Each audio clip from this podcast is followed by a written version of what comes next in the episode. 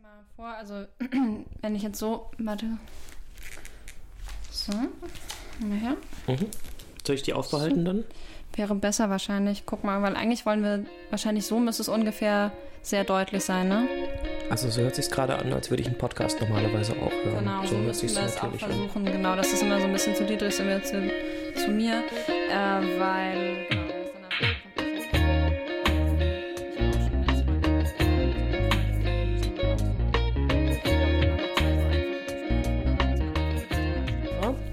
Wir sind hier heute bei Miku Kümmel in der Wohnung, weil Miku ganz, ganz viel unterwegs war die letzten Wochen und Monate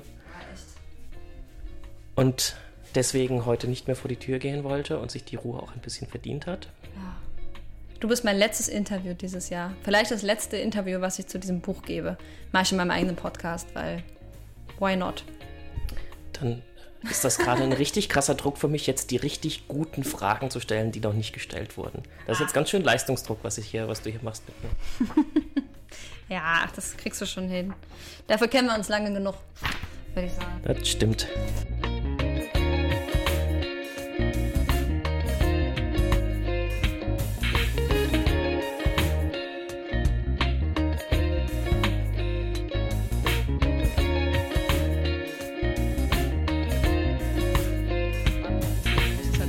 Reportmäßig irgendwie. Ja, aber ich meine, wir haben das mit Martin damals auch geschafft, dass wir in der kubanischen Bar, die es ja jetzt schon gar nicht mehr gibt. Ja. Und das war so. Gibt's nicht mehr, das ist mir auch schon aufgefallen, als ich letztens da in der Ecke war, dass die schon zugemacht hat, all die Weile. Und es ist irgendein amerikanisches Restaurant drin und ich fand das irgendwie sehr symbolisch. Oh nein, so ein Diner oder so. Ja, ich weiß. Irgendwie was mit, ah, vielleicht stand da Florida drauf oder irgendwie sowas. Irgendwas, irgendwas äh, hat mich dazu bewegt zu denken, das ist amerikanisch. Haben sie eine äh, Mauer in den Vorgarten gebaut? Mhm, Ein Zaun drumherum auf jeden Fall. Ja. Und der Wahlslogan war I know food, I got the best food. He's a very good dog. Ich kann aber nicht, kann keine richtigen Imitationen. Richtig gut. So, wie machen wir jetzt das äh, Prosten? Soll ich dann das Mikro auch dahin halten oder? Ja, wir machen, also es wird heute so der Testballon für dich. Genau. Wir machen so, äh, wir prosten so in der, ich meine, das muss jetzt auch nicht genau dran sein. Das reicht ja, wenn man es hört, zum Beispiel so. Ähm, War das nicht ist mit- ein Casillero del Diablo, ein Cabernet Sauvignon aus Chile von 2017. Und ich habe überhaupt gar keine Ahnung von Rotwein. Ich finde den ganz gut, aber der Alex hat ihn mitgebracht und der Alex ist eigentlich ein recht zuverlässiger Weinkäufer, weil er ist Pfälzer. Dann hätte ich ja irgendwie sowas im Boxbeutel erwartet, jetzt natürlich vorurteilsbehaftet, aber. Ist das nicht fränkisch?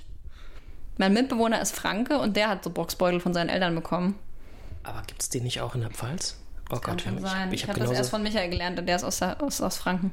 ich hab genauso wenig Ahnung von Wein wie du. Ich bestelle immer den zweitbilligsten, weil ich mir denke, der ganz billige ist Plörre Ja, und alles drüber ist Show und der zweitbilligste hat dann immer, den kann man nehmen. aber das ist das Problem, Kai. Man darf einfach keine Podcasts äh, benennen nach irgendwelchen blöden Wortspielen, wenn man keine Ahnung hat. Also so, wir hätten zum Beispiel nicht unseren Literaturpodcast Short Stories nennen sollen, wenn wir eigentlich keine Ahnung von Alkoholiker haben. Aber jetzt ist es halt so. Also, das Kind ähm, schon in den Brunnen gefallen. Und Shot ist es auch wieder nicht. Also das wird aber vielleicht jetzt auch der Running Gag, dass wir immer Sachen trinken, die keine Shots sind. wie soll ich sagen? Ähm, wir äh, haben halt wenig Ahnung davon, machen das aber mit Überzeugung, also trinken. Mhm. Zumindest ich. Ich habe auch echt keine Ahnung vom Trinken. Bisschen Angst, das abzustellen. Ja, vielleicht machen wir es lieber daneben.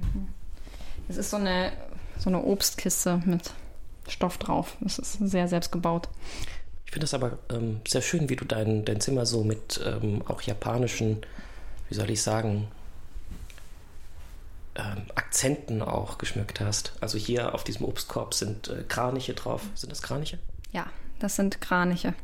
Keine schmutzigen Störche, um gleich mal den Insider zu bemühen aus dem Roman.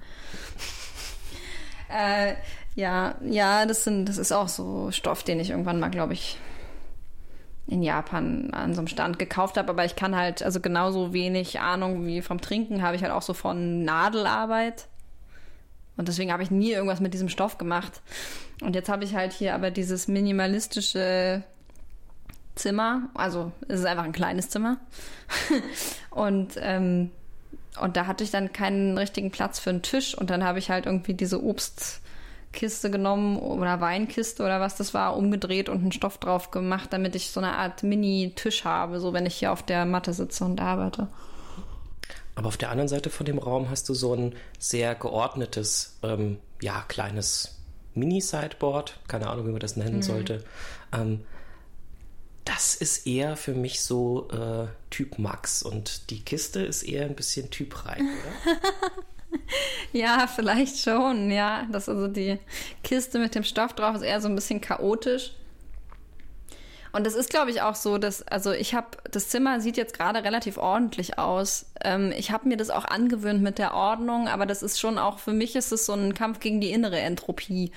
Also so dieses, strebt alles ja immer so dem Chaos zu und der, der, der Unbeherrschbarkeit und irgendwie mittlerweile, ich hätte das von mir irgendwie vor ein paar Jahren auch nicht gedacht, ich bin kein wahnsinnig ordentlicher oder sauberer Mensch, also so reinlich, so nötig, wie, wie es halt ist, aber so reinlich, wie es nötig ist, aber nicht darüber hinaus, würde ich sagen.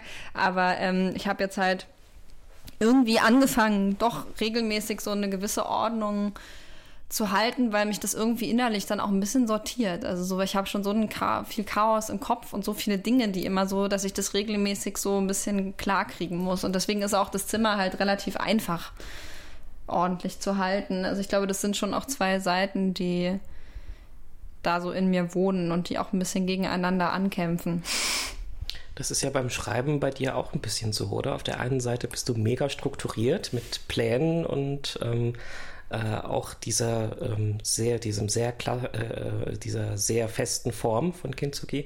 Und auf der anderen Seite, es ist irgendwie, ähm, bist du auch immer so ein sehr impulsiver Mensch. Ist das beim Schreiben dann äh, auch so diese Impulsivität? Ja, also interessanterweise war das bei dem Roman, glaube ich, schon so. So ein Roman ist ja so ein sehr großer Text. Und einen so großen Text wie Kintsugi habe ich auch davor noch nie zusammenhängend geschrieben.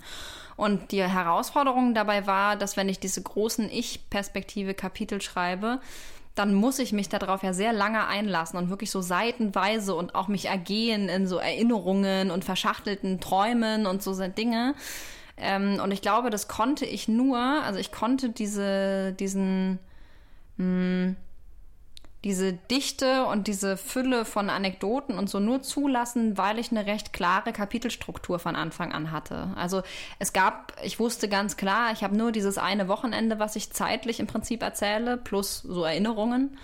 Ähm, und ich wusste genau, wer welches Kapitel bekommt, welche Uhrzeit dann ungefähr ist. Also so, ne, jeder kriegt ja so quasi eine Tageshälfte zugesprochen in diesen langen Kapiteln.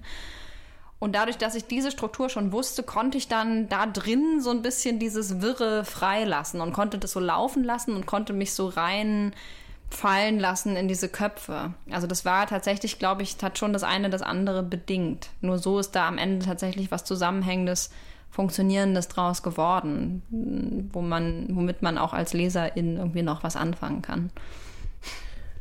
Was mich an deinem Roman besonders fasziniert, ist wie sehr Menschen auch nach 20 Jahren aneinander vorbeireden können und ähm, wie viele Missverständnisse es gibt und wie viele unterschiedliche Wahrnehmungen es gibt. Gab es für dich beim Schreiben so eine eigentliche Wahrheit? Gab es irgendwie einen, äh, wo du sagst, das ist jetzt wirklich passiert und das erzähle ich aus den verschiedenen Stimmen mit verschiedener Wahrnehmung? Oder gibt es diese, ähm, diesen Realitätsarchetypen bei dir gar nicht? Gab es den beim Schreiben gar nicht? Das war relativ schnell klar, dass es darum nicht so richtig gehen kann. Also ähm, als ich mich entschieden habe, dass ich so aus den, der Sicht dieser einzelnen Leute erzähle, war irgendwie schon klar, die nehmen auf jeden Fall die Dinge unterschiedlich wahr. Und irgendwie stand dann die Wahrnehmung ganz klar, ganz schnell im Vordergrund und eher so das sich überlagern der Wahrnehmungen. Also wenn man sowas wie eine Wahrheit ist ja eh auch so ein sehr schwieriger Begriff, aber wenn man sowas wie eine Greifbarkeit der Geschehnisse irgendwie sich her wünscht, dann ist es sozusagen die, die einmalige Chance, würde ich sagen, in diesem Roman, dass man mal auf so Probleme und auf Beziehungen und auf Erinnerungen wirklich aus vier verschiedenen Perspektiven draufschauen kann. Das können wir ja normalerweise im Alltag nicht, sondern jeder hat immer so seine Perspektive und man versucht vielleicht irgendwie sich so empathisch so einzu fühlen in andere, wenn man irgendwie es gut meint.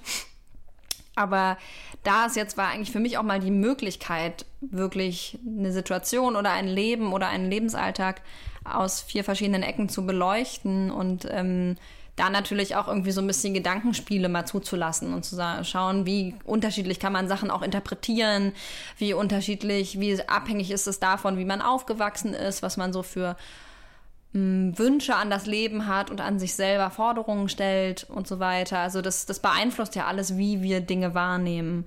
Und ähm, das wird, glaube ich, in dem, in dem Buch ganz deutlich und war ganz schnell wichtiger. Ich hatte dann auch irgendwann dieses Bild, ich war äh, dann doch irgendwie sehr drin in diesem japanischen Kosmos auch. Und da gibt's eben diese Holzschnitte, für die die Japaner ja sehr bekannt sind, diese Drucke.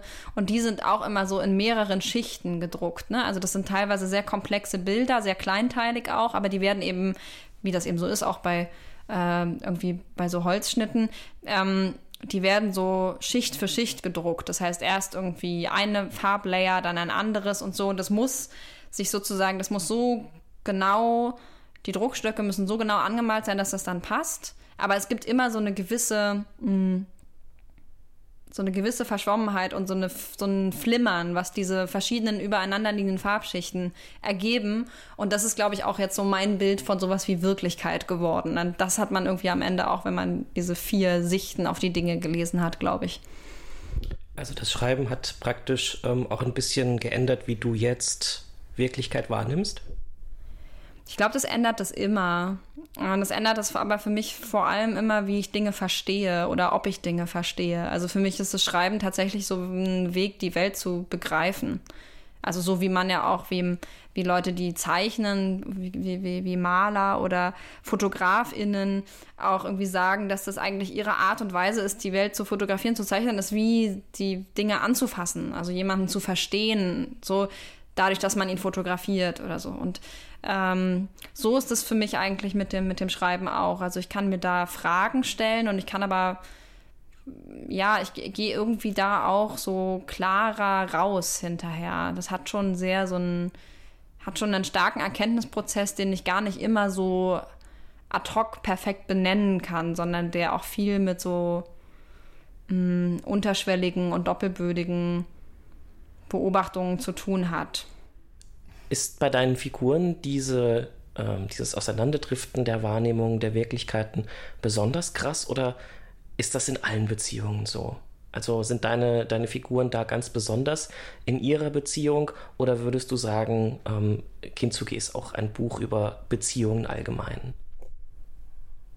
Mm, ich glaube nicht, dass die da besonders stark auseinanderdriften. Die sind sicher in mancherlei Hinsicht sogar relativ ähnlich. Also die, die Charaktere unterscheiden sich, aber die haben eben eine sehr ähnliche Lebensumstände und so. Ähm, von daher äh, geht es schon eher um so Nuancen, die dann aber so ein bisschen Butterfly-Effekt-mäßig doch am Ende große Auswirkungen haben. Also, äh, und das ist, glaube ich, eher, das sind schon eher so, so, so typische Paar-Problematiken. Also, ja, es gibt gerade diesen Podcast von äh, Charlotte Roche, was, den die mit ihrem Mann macht. Pardiologie heißt es, und da reden sie über ihre Beziehung. Und da gab es ganz am Anfang auch mal sowas, wo sie, ähm, wo Charlotte Roche erzählt hat, dass sie mh, hm, ganz oft das Problem hatten in der Beziehung, dass sie irgendwie ihren Mann, ihren Partner einmal auf eine bestimmte Art und Weise abgespeichert hat. Ah ja, der Martin ist ja so und so.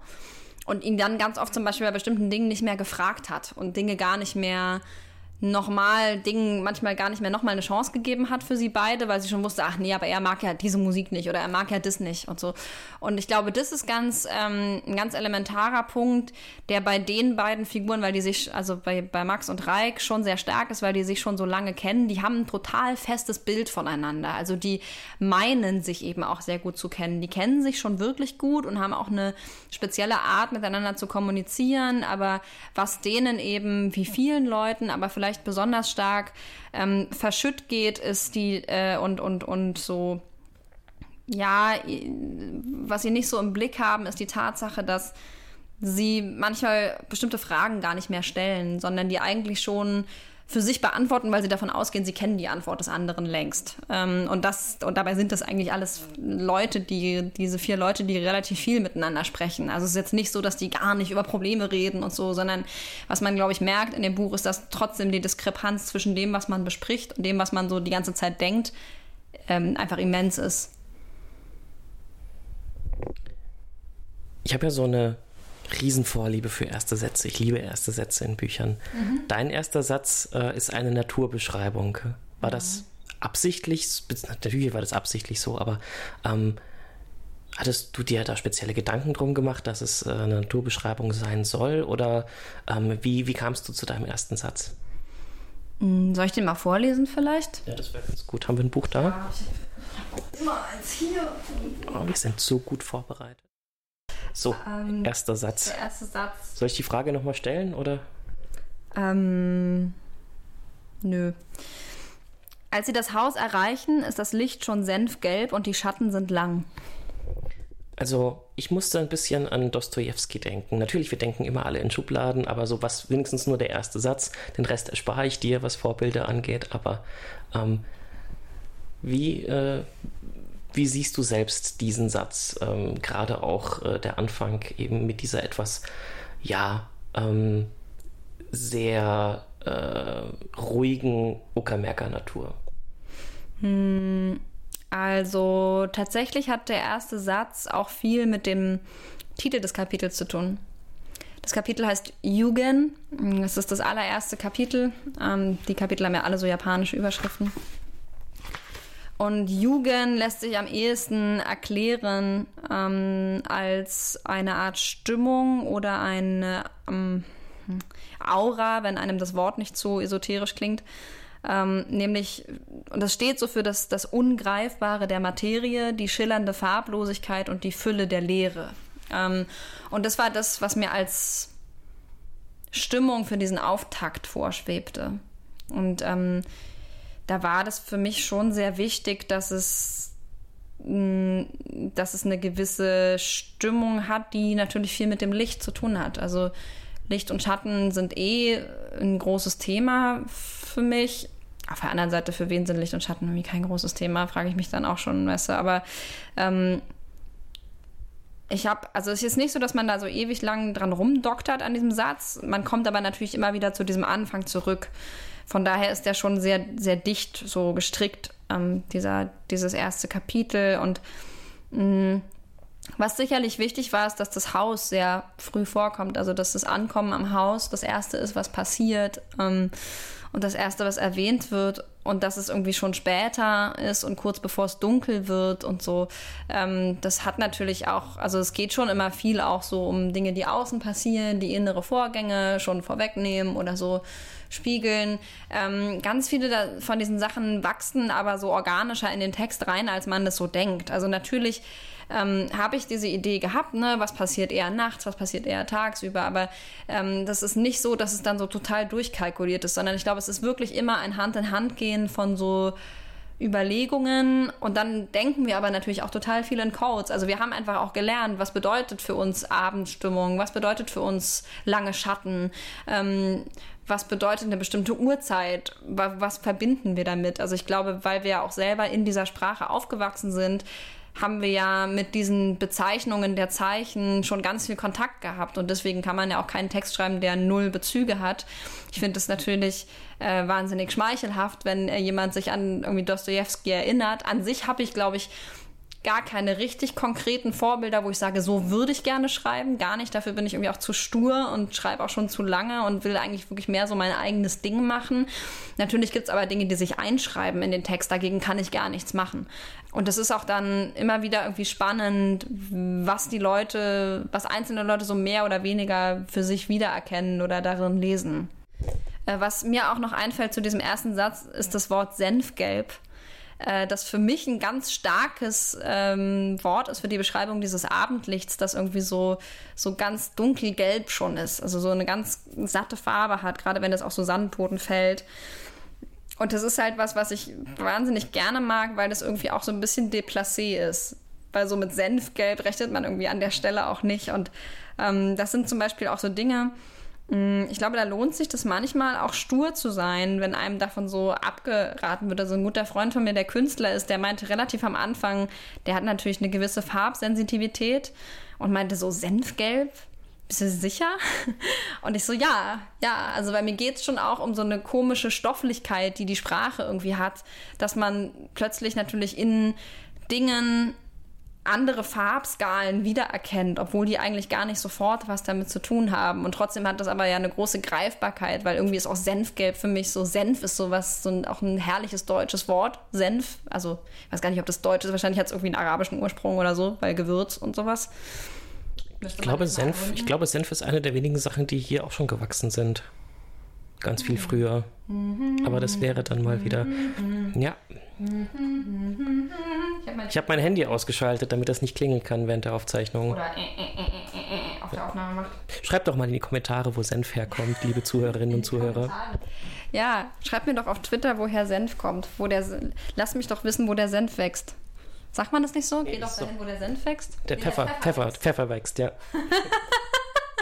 Auch wenn es nach mir geht, ehrlich gesagt. Das ist zum Beispiel so Wörter, das ist schon irgendwie wichtig.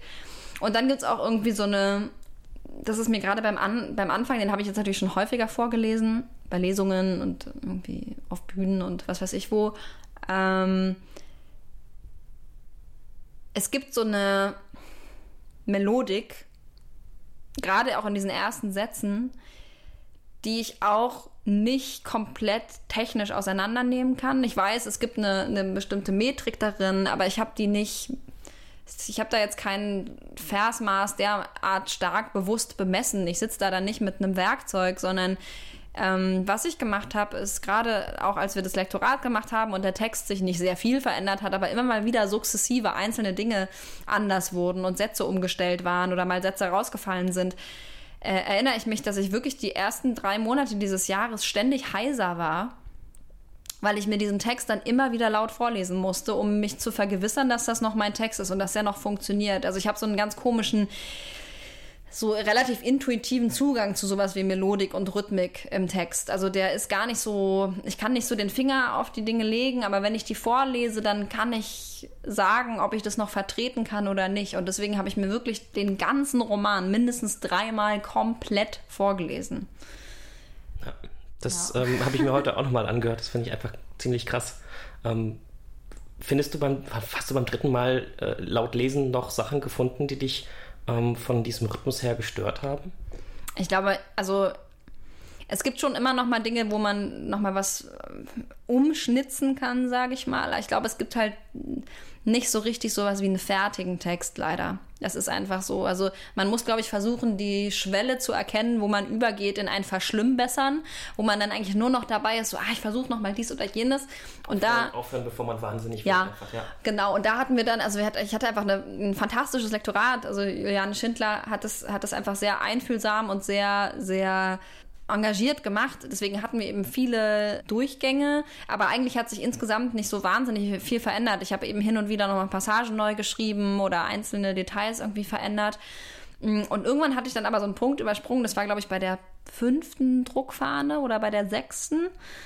Da habe ich dann angefangen, nochmal so hier oder da nochmal so einen Dreh reinzubringen in die Sätze, wo Juliane dann meinte, äh, Moment, so, du, du, du verschlimmbesserst gerade. Also du fängst an, noch so eine Zielblüte mehr reinzudrücken, die jetzt da eigentlich nicht rein muss. So. Und da, das war dann ganz gut, dann zumindest sich nochmal so zwei, drei Tage Abstand zu nehmen, nochmal drauf zu gucken und zu sagen, ja, stimmt, das kann eigentlich, das muss da nicht stehen. Das braucht jetzt auch nicht mehr angefügt zu werden. Also viele Dinge, ähm, das ist aber beim Anfang, der ist noch ein bisschen stärker so sozusagen so geschliffen und feiner. Die, die erzählerischen Kapitel sind ein bisschen mh, freier noch, würde ich sagen, weil am Anfang, der ist halt bewusst so ein bisschen dichter. Ne? Auch eine meiner Lieblingsstellen ähm, an dem Roman, oder ich finde den ganzen Anfang eigentlich super, weil gleich nach dieser Naturbeschreibung kommt die ähm, erste Charakterisierung der beiden, ähm, die also an dem äh, ersten Tag schon da sind. Ähm, und Reik äh, geht in dieses Haus rein und bevor er irgendwas anderes macht, verstellt er das Teeservice auf diesem Van Dyson, wenn ich das richtig ausspreche, äh, Sideboard von Max. Das finde ich total cool, muss ich einfach sagen. Ja, das ist so Szenen einer Ehe. Ne? Ja. Also es ist eine sehr kleinbürgerliche Art, ähm, jemand Pedantisches irgendwie so gegen den zu rebellieren. Du hast halt einfach beide. Mit dieser Szene ähm, hast du einfach beide beschrieben. Mhm. Ja, ich- nur einer da drin vorkommt. Ja, ich, ich, ich, ich, ich amüsiere mich da auch sehr drüber und je nach Lesungspublikum wird da auch schon äh, sich wird sich da schon sehr äh, drüber bekesselt, dass da ähm, wieder bestimmte Mechaniken in solchen Langzeitbeziehungen auch funktionieren offensichtlich. Und direkt danach kommt eben diese sehr, sehr schöne Sexszene, die die Verbundenheit der beiden auch äh, unterstreicht. Und es gibt so viel schlechten Sex in der deutschen Literatur, ähm, egal wer mit wem. Mhm. Es gibt sogar einen Preis dafür, habe ich gehört, für die schlechteste Sexszene. Es gibt auch ein, ein Buch, das habe ich irgendwie mal so quer gelesen und da ist mir ein Satz, ähm, also wer hat den schlechtesten Sex heißt das und da ist mir Okay. ein Satz nie aus dem Kopf gegangen und zwar äh, war das, er kam wie ein trinkendes Pferd. Wie kommt denn ein trinkendes Pferd? Genau das. Ähm, Kommt das, also es ist, es ist auch ein sehr schiefes Bild. Ja. Wie kommt denn ein Pferd, was trinkt? Trinkt das Pferd beim Kommen? Kommt Also- das Pferd angelaufen? kommt es? kann mir Ejakuliert es beim Trinken? Ich kann mir nur vorstellen, dass äh, er oder sie, ich glaube er war das in dem Fall, so kommt, wie ein Pferd trinkt und dass das Geräusch... Aber das macht doch so Schmatzgeräusch, das macht doch so Ja, sowas. Das ist doch jetzt nicht gerade sehr äh, euphorisch es ist äh, oder einfach... ähm, leidenschaftlich. Ja, also ähm, brauchen, brauchen wir mehr guten Sex in der Literatur? Naja, ich weiß auch ehrlich gesagt gar nicht so genau, woran das liegt. Ich kriege das Kompliment tatsächlich häufiger und ich nehme das auch absolut als Kompliment an. So, weil ich auch das wahnsinnig wichtig finde, ähm, Sex zu schreiben, zumindest wenn es eine gewisse ähm, Relevanz hat für den Text. Und in meinem Fall mit diesem Paar, was 20 Jahre zusammen ist und vor allem mit einem schwulen Paar, war mir wahnsinnig wichtig, dass die auf jeden Fall Sex haben. Also weil tatsächlich irgendwie mh, in der, in der so populäreren Gegenwartsliteratur Queerness am Ende doch eben noch so eine Randerscheinung ist. Es ist jetzt nicht wahnsinnig das ist jetzt nichts total Selbstverständliches. Es kommt selten vor in der Prominenz. Und mir war das ganz wichtig, wenn man sich auf Max und Reik einlässt und auf deren irgendwie so recht bürgerliches Leben, dann will ich aber auch auf jeden Fall, dass alle Leute ähm, das mit anschauen müssen, in Anführungszeichen, wie die beiden richtig guten Sex haben. Das war mir ganz wichtig. Also das wurde auch, ehrlich gesagt, im Schreiben immer wichtiger, dass es dieses schwule Paar jetzt in der deutschen Gegenwartsliteratur gibt, das älter ist, also älter, an die um die über die 40. Sorry an alle Das war ja auch in der Betroffenen. ersten, das war auch in der ersten Version, war es ja noch gar nicht so drin, ne? Diese Szene. Die kam dann, die kam dann, glaube ich, dazu. Ist das so? Mhm, ich glaube.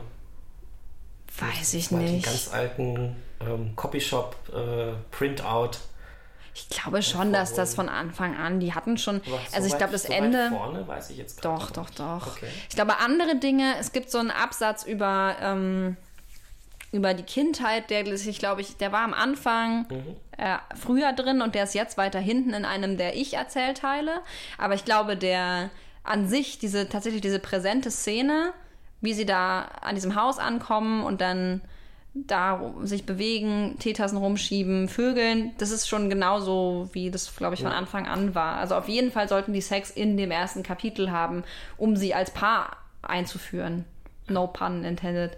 also so, genau. Und mir ist es einfach wichtig, dass es dieses wohlsituierte, erfolgreiche, schwule Paar gibt, was auch noch guten Sex hat. Das ist auch so ein Punkt, da haben wir ja gerade schon drüber geredet, als das Mikro noch nicht an war. ähm, Ah, ein Anfängerfehler. ja, absolut. Wir sollten eigentlich immer das Mikro anhaben, wenn wir reden. Das denken viel zu viele Leute in Deutschland und deswegen gibt es viel von zu viele Lava-Podcasts in Deutschland. Hat jetzt schon irgendjemand getwittert, hat eigentlich ir irgendwer von euch keinen Podcast? Würde ich sagen. Aber nochmal zurück zu, äh, was wir gerade eben besprochen haben. Ja. Ähm, deine Figuren sind ja sehr privilegiert. Und abgesehen davon, ähm, dass sie halt eben äh, ja, queer sind, sind sie ähm, sehr äh, ja, wohlhabend. Bürgerlich. Bürgerlich, ähm, spießig fast schon, ohne, ohne deinen Figuren jetzt zu nahe treten zu wollen. Und Das häufig, würden sie natürlich selber abwenden wollen, aber es ist eigentlich schon so. Oder höchstens würde es Reik über Max heimlich sagen. Ja, und Reik würde auch überhaupt nicht wollen, dass man das über ihn sagt.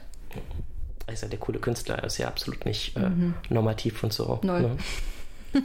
ähm, jedenfalls ist es in meiner Wahrnehmung so, dass äh, queere Literatur häufiger mit AußenseiterInnen auch noch als Figuren ähm, spielt. Deswegen wie waren so die Reaktionen gerade ähm, von queeren AutorInnen auf, dein, auf deine Figuren, vielleicht eher als auf den Roman? Ja, vielleicht auch generell von queeren LeserInnen, ne? also gar nicht immer Schreibende unbedingt.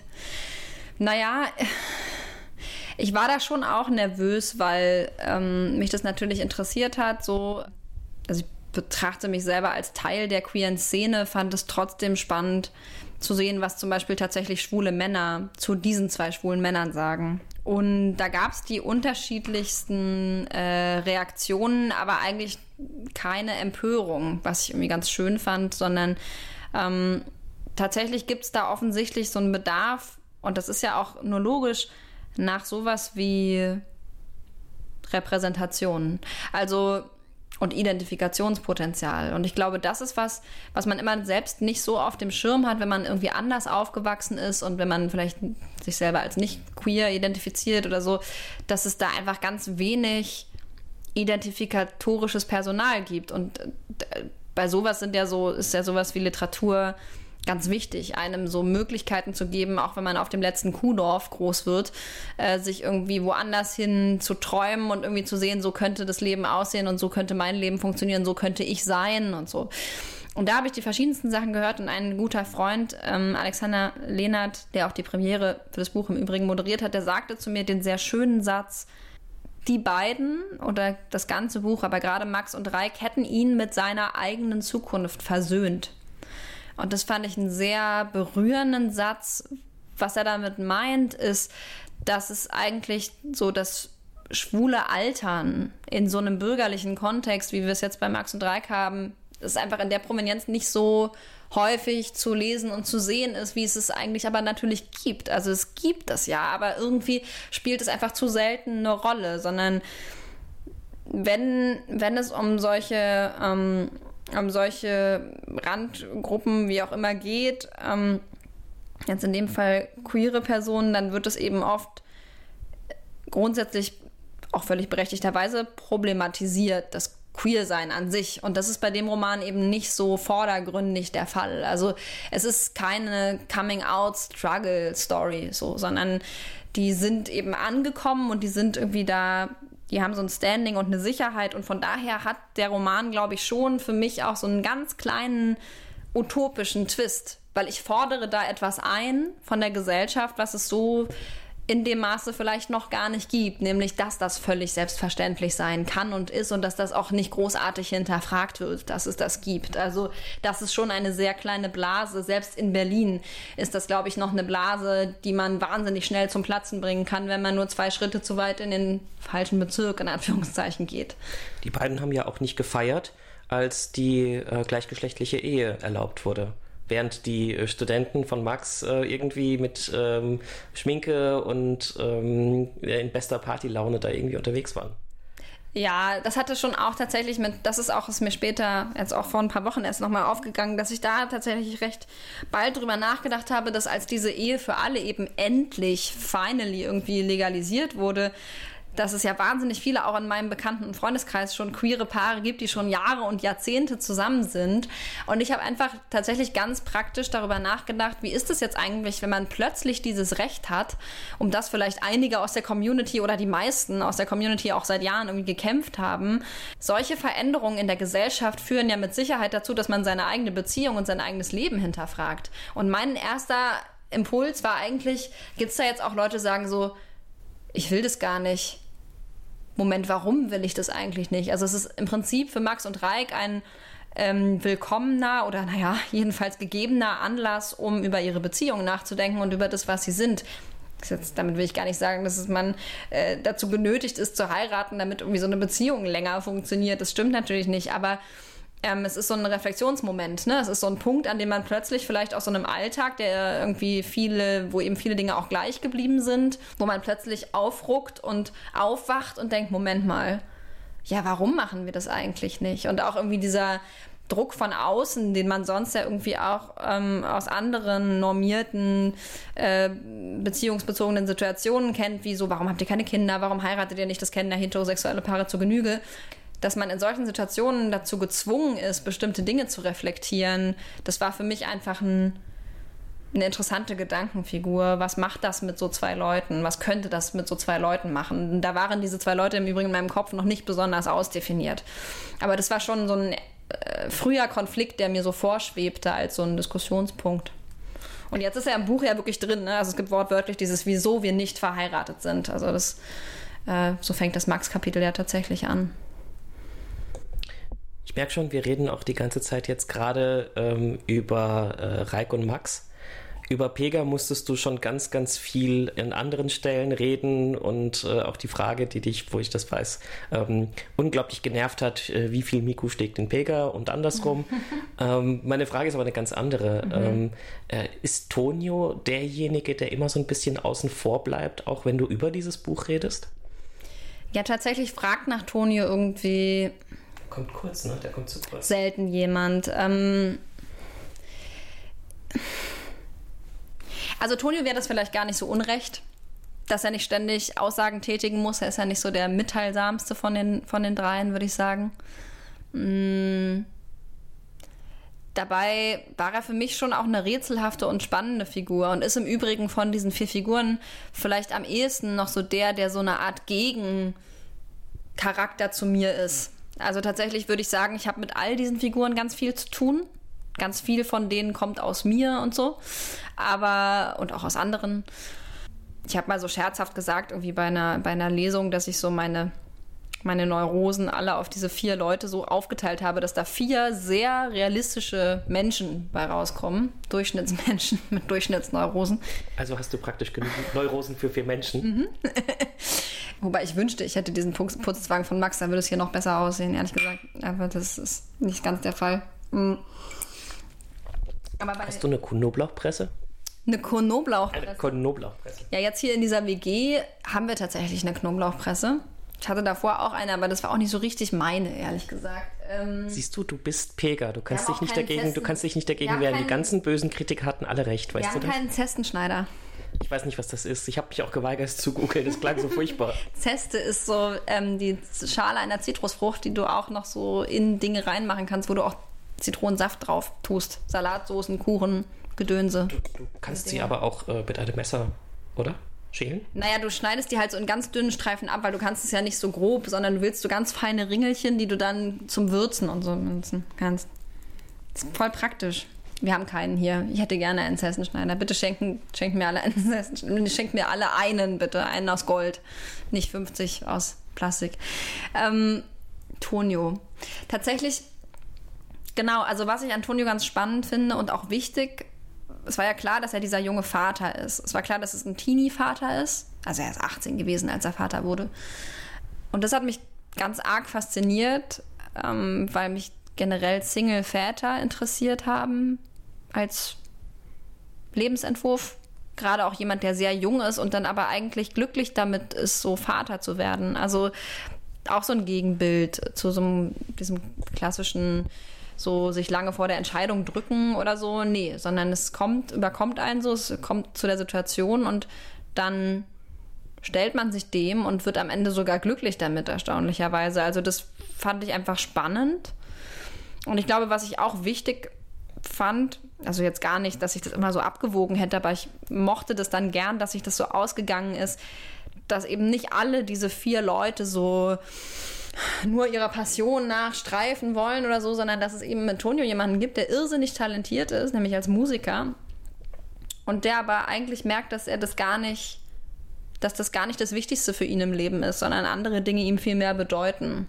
Und von daher hat mir das eigentlich mit am meisten Spaß gemacht, diesen, diesen Tonio auch kennenzulernen und zu erforschen, wie der so tickt und woher der so kommt. Und ich mag den wahnsinnig gerne. Das ist im Übrigen auch immer noch so, dass ich all diese, also diese vier Figuren wirklich irrsinnig liebe. Das ist so, die sind mir ganz, ganz nah und ich habe, ich begleite die immer noch total gerne. So. Siehst du sie jetzt denn ein bisschen anders als äh, zum Datum des Releases, jetzt wo so viel ähm, über das Buch gesagt wurde, wo du so viel über das Buch gesagt hast, wo du es sicher ähm, noch ein oder zweimal auch noch einige Stellen nochmal gelesen hast, bevor du dich auf äh, Interviews vorbereitet hast. Ähm, siehst du deine, deine Charaktere genau so wie damals oder hat das ein bisschen was auch geändert, wie du das Buch jetzt wahrnimmst? Hm.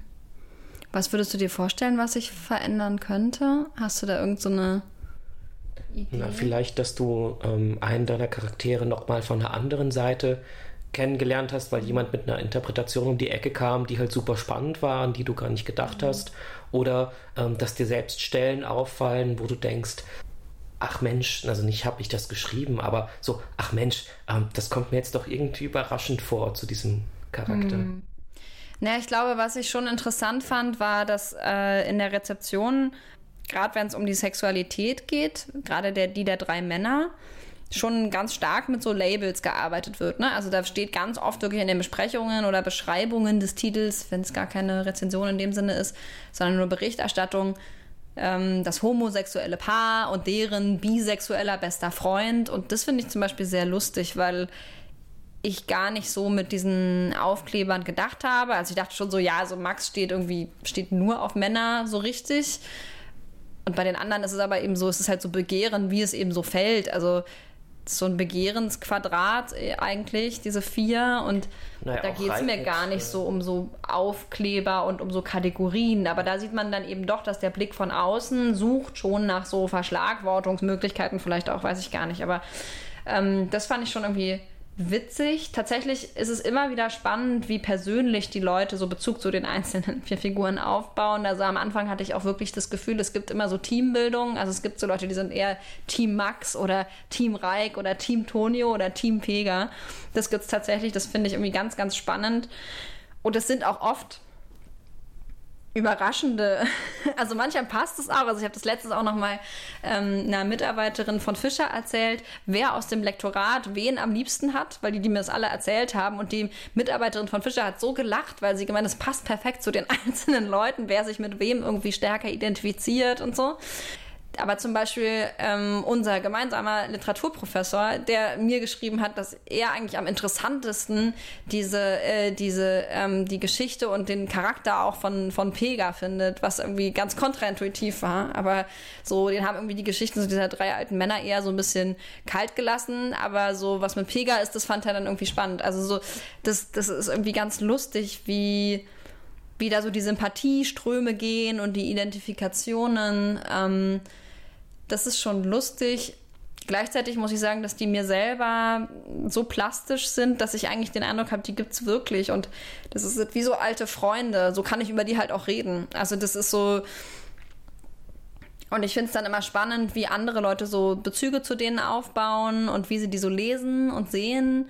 Ähm, aber die verändern sich, glaube ich, deswegen nicht so doll in meinem Kopf, weil die für mich schon so, sonst hätte ich auch nicht so stark aus deren Perspektiven so lang schreiben können und so intensiv, wenn ich die nicht sehr gut gekannt hätte oder kennengelernt hätte dabei.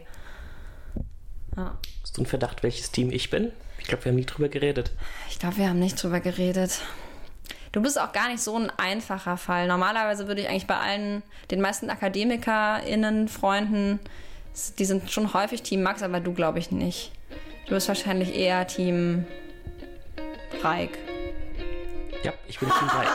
Sehr gut. Ich, ist wie so ein Horoskop auch. Mhm. So, ist auch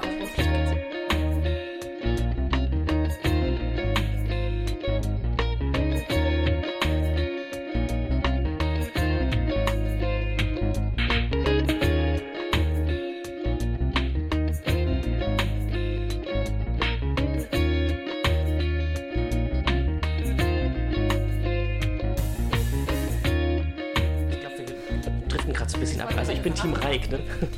Team Reik. Team Reik. Ähm, Warum find, eigentlich? Erzähl weil ich, du mir ähm, doch mal. Ich finde ihn am spannendsten, weil er auf der einen Seite eben so dieses, ähm, diesen krassen Gegensatz zwischen total erfolgreich und total zerbrechlich äh, hat, aber ich finde auch, was seine Sexualität angeht, am, äh, ihn am interessantesten, weil er eben diesen sehr, sehr krassen Kinderwunsch hat. Mhm. Und das geht nur mit einer äh, nicht gleichgeschlechtlichen Verbindung, wie, wie naja, auch immer. Er könnte auch adoptieren oder Leihmutterschaft. ja, gut, könnte er, könnte er, aber er hat diese ähm, unglaublich ähm, literarisch tolle, tolle Szene in diesem Hochstand, in diesem Jägerstand. Mhm. Nennt man das Hochstand? Ich weiß es Hochsitz. nicht. Hochsitz. Hochstand gibt es vielleicht auch, weiß ich nicht. Na gut, wo aber äh, irgendwie ähm, dieser, ich habe das Gefühl, an der Stelle wird der, so lese ich das, da wird der Kinderwunsch so stark, dass ihm alles andere irgendwie egal ist. Und das finde ich unglaublich interessant. Deswegen finde ich ihn ähm, noch äh, am, als derjenige, der die meisten, äh, der mich am meisten überrascht hat. Mhm. Hm. Verstehe. Ja, Reik naja, also genau, zum einen geht es dann natürlich ganz stark um dieses, um dieses ewige, was ja, glaube ich, schon aus der Antike kommt, dieses Schöpfungsmythos, das irgendwie dann Freud auch benutzt mit dem, so, wenn es irgendwie darum geht, dass Männer nicht, nicht sozusagen selber Kinder austragen können und deswegen werden sie dann irgendwie schöpferisch tätig, bla bla bla. Was ja an sich ein recht problematisches Narrativ ist, weil damit eben gerne auch begründet wird, antifeministisch, warum Frauen vermeintlich schlechtere Kunst machen. Tatsächlich ist es aber so, dass es natürlich Reik auch im Kindererziehen, der sieht da irgendwie so eine Werkhaftigkeit da drin. Ne? Also das ist irgendwie auch sehr seltsam und ich glaube, das ist auch wichtig, dass man sowas klar hat und es ist ganz interessant, wenn man über die Probleme von Figuren nachdenkt, dann ist der Kinderwunsch ja nur so ein oberflächlicher Wunsch. Also Reik wird vermutlich nicht glücklich werden, nur wenn er sich jetzt fortpflanzen sollte in der Zukunft, sondern das hat was damit zu tun, dass er dann ganz das, was Max in ihm im Übrigen erkennt, ohne es so direkt in Verbindung zu bringen mit dem Kinderwunsch, so ein ganz unstillbares Bedürfnis danach geliebt zu werden.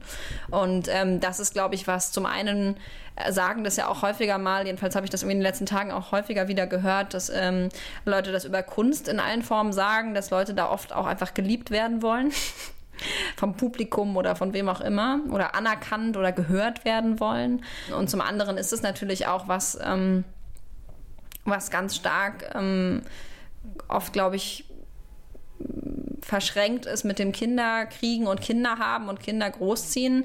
Äh, das beschreiben ja Leute auch ganz oft so diese voraussetzungslose Zuneigung und Liebe und kleine Kinder nehmen einen einfach, wie man ist. Das ist im Übrigen meiner Meinung nach auch ein bisschen so ein problematisches Argument. Es ist genauso wie Leute, manche Leute sagen, sie mögen Tiere lieber als Menschen, was ich grundsätzlich ja verstehen kann, was aber halt auch ein bisschen darauf hin, hindeutet, dass natürlich, weil Tiere einen erstmal so, also so, die haben halt, mit denen hat man jetzt wenig so Konflikte. Und mit so kleinen Kindern hat man erstmal per se auch wenig Konflikte, außer so sehr primäre, die sich innerhalb von drei, vier Sekunden auflösen lassen.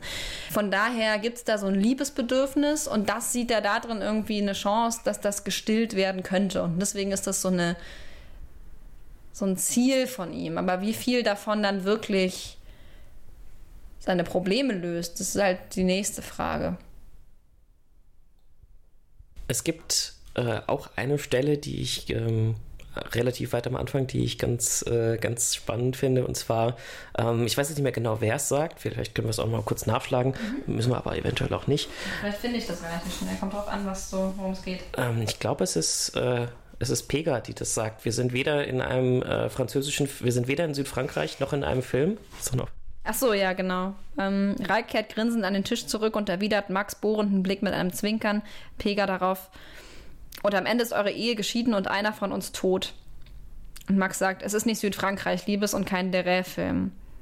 Schade eigentlich, sagt Pega. Und Reik, wenn du ganz lieb bist, dann erdrossel ich dich vielleicht mit deinem Handy-Ladekabel. Pega klatscht freudig in die Hände, dann kauen alle lang. Deswegen meine etwas vielleicht hinterhältige Frage, wie viele literarische Anspielungen hast du denn oder wie viele filmische und künstlerische generell hast du denn äh, in das Buch äh, eingestreut, ähm, auf die dich noch kein einziger jemals angesprochen hat? 348,7, ziemlich genau. Ach naja, weißt du, solche Verweise, das ist auch immer so ein bisschen so Ostereier, die man so versteckt. Ich sage ja nicht umsonst, intertextuelle Verweise sind auch nichts anderes als Insiderwitze für GermanistInnen. Also oder AutorInnen oder KulturkennerInnen, was auch immer. Ich habe da schon so ein paar Sachen drin versteckt, wo ich weiß, das verstehen nur zwei Leute oder so auf der Welt. Aber das finde ich dann auch gut, dass nur die das verstehen. Ähm, und für mich ist es total so abseits aller Verweise und abseits von all dem vor allem, was sich so unbewusst einschreibt, ohne dass ich das überhaupt unter Kontrolle hätte, sondern einfach nur, weil es irgendwie durch mich durchgeflossen ist und ich das deswegen in diese Texte reinbringe, ohne es so bewusst zu haben. Ähm, es ist erstmal wichtig, dass der Text ohne Verweise funktioniert. Also es ist wichtig, dass man an dem Text Freude hat und es einem auf einer primären Ebene was gibt. Und dann kommt irgendwie eine, so eine sekundäre und eine tertiäre Ebene von Verweisen und Verweisstrukturen und Selbstzitaten und Zitaten von anderen und so weiter und so fort. Aber das ist wichtig, dass es auch ohne das geht. Weil ich mag nichts weniger als so unglaublich voraussetzungsreiche Gatekeeping-Kunst die nichts mit einem machen kann, wenn man sie nicht, wenn man nicht den, den Joke versteht, so und nicht eine gewisse Belesenheit irgendwie mitbringt. Also sicherlich ist der Roman ja trotzdem nicht völlig voraussetzungslos, weil er hat irgendwie eine gewisse äh, Länge und die Sätze haben eine gewisse Länge und es gibt Satzstrukturen und es gibt vielleicht Wörter, die man irgendwie dann auch kennt oder nicht kennt oder wie auch immer, aber ich finde es ganz wichtig, dass der Text sich nicht irgendwie erhebt und, und, und, und einen sozusagen zu irgendwas zwingt. Und auch die Ausweitung im Übrigen ist ganz witzig. Ne? Also Tonio zum Beispiel, das war klar, dass das ein Musiker ist und der sollte einen italienisch anklingenden Namen haben, der aber auch nicht übertrieben Italienophon, Italophon ist. Italophon, glaube ich. ich habe sich so mit Ausgezeichneter Wein übrigens. Ja, danke Alex. Ähm, der hört es bestimmt. genau, und das sollten kurze Namen sein. Und Tonio hat mir natürlich auch wegen Thomas Mann wahnsinnig gut gepasst. So. Aber es ist total interessant, wie viele Leute tatsächlich da jetzt den Tonio Kröger drin lesen und wie weit die das dann auch so. Also, das hat mir jetzt kürzlich auch nochmal ein Redakteur auseinandergenommen, wie perfekt es passt, weil auch mit den Bezügen, mit der Musik und so weiter und die ganze Charakterisierung und die Lebensentscheidungen, das sei ja Tonio Kröger. Und ich lasse ihn dann in dem Glauben oder ich sage ihm, das finde ich spannend, wenn er das so da reinliest, aber ich finde es ganz faszinierend, wie viel man beim Lesen offenbar noch tut, weil einfach das Entschlüsseln und das Gleichschließen mit anderen Texten aus der eigenen Erfahrung so, so viel macht mit der Text, mit der Leseerfahrung. Also das, das ist doch faszinierend. Also das, jeder liest da irgendwie dann doch ein anderes Buch offenbar, weil bestimmte Dinge eben mit den Leuten resonieren. Und wer es eben eher mit dem mit dem, mit dem Film hat, der erkennt halt vielleicht mehr Kammerspiele oder andere Filmreferenzen darin. Wer es eher mit der Kunst hat, der kriegt, kriegt vielleicht da irgendwie nochmal was mit oder mit der Archäologie, wobei ich da jetzt nicht so wahnsinnig viele jedenfalls nicht bewusst irgendwelche Dinge versteckt habe. Ich habe mich da schon überall eingelesen. Das war schon mein Anspruch, da jetzt nicht völlig so fachfremd daher zu klischeetisieren. Im Übrigen ist es auch bei dem Japan-Thema total wichtig gewesen, dass es nicht auf diese drei großen, also irgendwie Keukarpfen, Kimonos und Kirschblüten runterbrechbar ist, sondern dass es irgendwie tiefgründiger ist. Aber jeder kann da so seine Ansatzpunkte, glaube ich, finden und ich hatte so einen richtig krassen Kai-Moment an einer Stelle. Ich weiß gar nicht, ob das von dir. Ein Koi-Moment ähm, oder ein Kai-Moment? Ein, ein Kai-Moment. also, ich habe mich einmal so richtig äh, entlarvt gefühlt. Aha. Und zwar, äh, als, als Tonio äh, in den Bars spielt, wo die Leute im Anzug da sitzen und Old Fashion trinken mhm. und über Karriere reden. Hast du dich da wiedererkannt? Ich fürchte ja. ja, aber das ist doch ganz interessant, also wo man sich dann selber auch einordnet und liest. Das hat, glaube ich, auch total viel mit der eigenen. Also drei von drei Treffern in dem Fall, insofern. Anzüge. Anzüge, Karriere, Old Fashioned. Old Fashioned. Und, ja. Und was hat da nicht gestimmt? Bar. nee. Nö, äh, es hat alles gestimmt. Deswegen, das war ja das Verstörende. ja, ich meine, ja, ich, also klar, mit solchen Beobachtungen, da trifft man dann auch hin und wieder mal Leute. Ich bin sicher, dass da auch der ein oder andere Studierende oder die Studierende sich da irgendwo so wiederfindet und ähm, oder vielleicht eben gar nicht. So, aber das, ich weiß nicht, das ist eben so, wenn man über eine bestimmte Gesellschaft schreibt. Also das hat wenig damit zu tun, dass ich da bestimmte Leute konkret anspreche, sondern das, also Schreiben ist für mich zu einem sehr großen Teil gucken, beobachten, Leuten zuschauen und zuschauen, wie funktionieren bestimmte soziale Situationen. Gar nicht so super analytisch, aber eben trotzdem mit so einem Draufblick. Also ich weiß gar nicht, ob dir das auch so geht, aber ich glaube, vielen KollegInnen geht es so, dass ähm, wenn man gerne schreibt, dann hat man oft auch ähm, so eine Eigenschaft, dass man sich häufig so entfremdet vorkommt.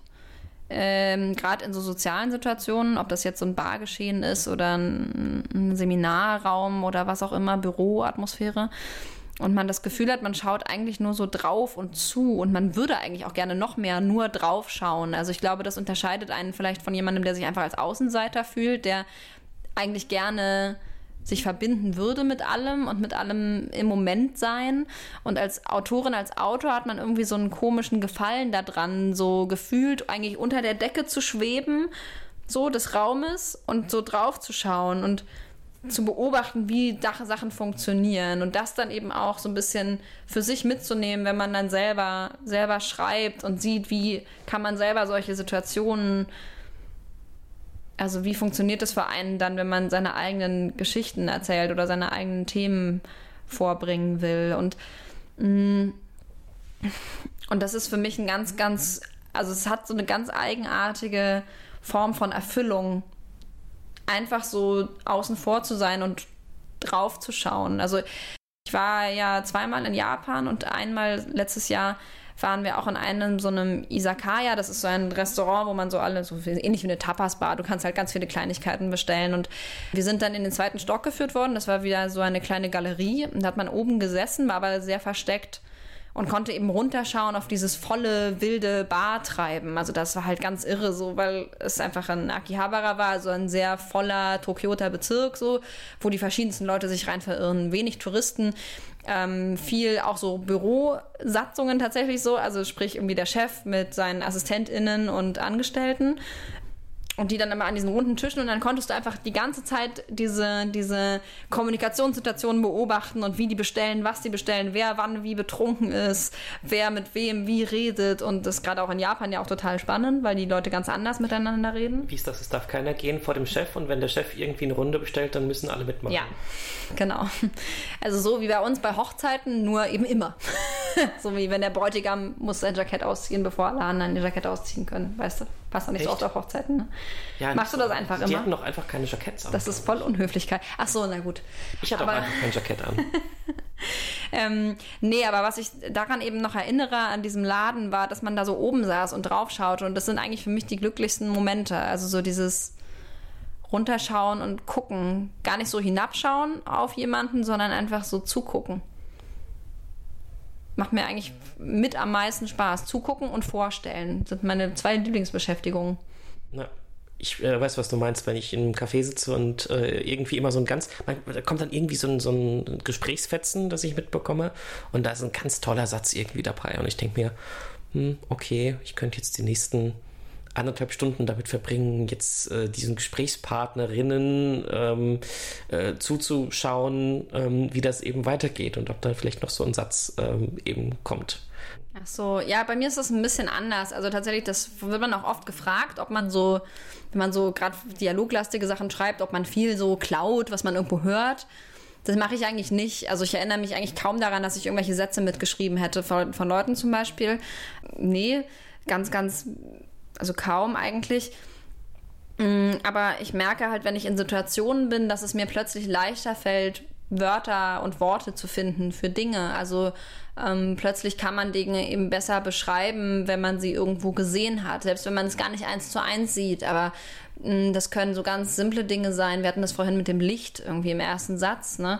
Ähm, und wenn dann irgendwie im Zug, ähm, im Bordrestaurant vor mir auf dem Platz eine äh, Mutter mit ihren zwei Töchtern sitzt und ähm, äh, alle drei haben so unterschiedliche Flechtfrisuren und dann fällt oh. das Licht da drauf. Dann da sieht man einfach plötzlich Dinge und das muss ich dann gar nicht genau so in einem Text wiederfinden. Das, das meinte ich jetzt aber nicht, so genau, aber man, aber man, also Beobachtung ist eben einfach ein ganz ähm, wichtiger Teil, der einem dann plötzlich möglich macht, manchmal so Schlüssel zu finden für mh, mm, Momente oder Szenen oder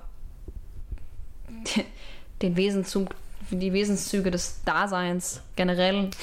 Ich habe hab manchmal eher so das, das Gefühl, das war nicht mit Druckgreif, dass so vor unseren Augen immer wieder Literatur geschieht, die einfach auch ähm, äh, spannend ist, die man jetzt nicht irgendwie eins zu eins in so ein Buch reinschreiben muss, aber ähm, dass halt eben äh, sehr viel, gerade in Berlin, sehr viel poetischer Shit einfach passiert.